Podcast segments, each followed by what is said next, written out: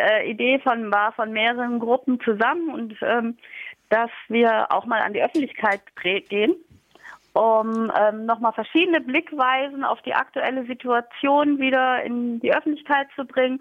Ähm, das ist sehr umfassend und es ist sehr divers und wir wollen vor allem irgendwie so diesen Mainstream, in dem es nur um Corona geht, jetzt einfach nochmal aus feministischer Sicht was anderes entgegenhalten. Wir haben beispielsweise einen Beitrag von der Gartenkoop zu der Situation von Frauen in der Landwirtschaft und wie eine quasi feministische Wirtschaftsweise durch solche Projekte unterstützt werden kann. Wir haben Beispiel, äh, einen Redebeitrag von Chileninnen über die Situation in Chile, einen Beitrag über Rojava. Wir haben einen Beitrag von ähm, Teilnehmerinnen und oder Veranstalterinnen von der Black Lives Matter Kundgebung neulich. Also es wird auch über den Rassismus in, in Deutschland, USA und in der Türkei gehen.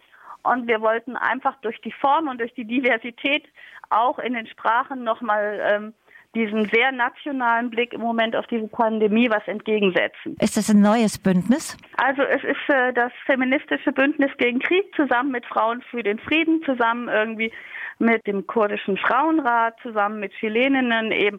Es ist eigentlich, äh, ja, es ist ein neues Bündnis. Ein altes, ein neues, so. Okay, und es geht ja um Handlungsperspektiven. Ist das dann auch ein Ort am Samstag, wo sich welche äh, dazu tun können? Und, sehr, sehr schön.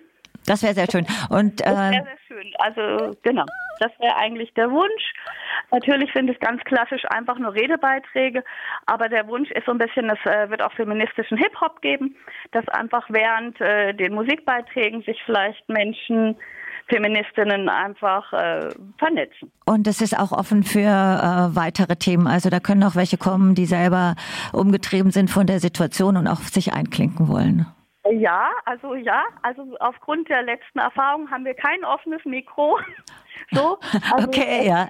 Das wird es nicht geben. Nicht, weil wir die Idee nicht gut finden, sondern weil ich finde, es braucht da auch einen sehr souveränen äh, Umgang damit und äh, wir da uns gerade überfordert gefühlt haben. Aber wir sind auf jeden Fall äh, offen, uns, wie gesagt, weiter zu vernetzen. Ja. Du hast vorher gesagt, du rufst in der Arbeitspause an und musst dich knapp halten. Dann bedanke ich mich ganz herzlich für das spontane Interview.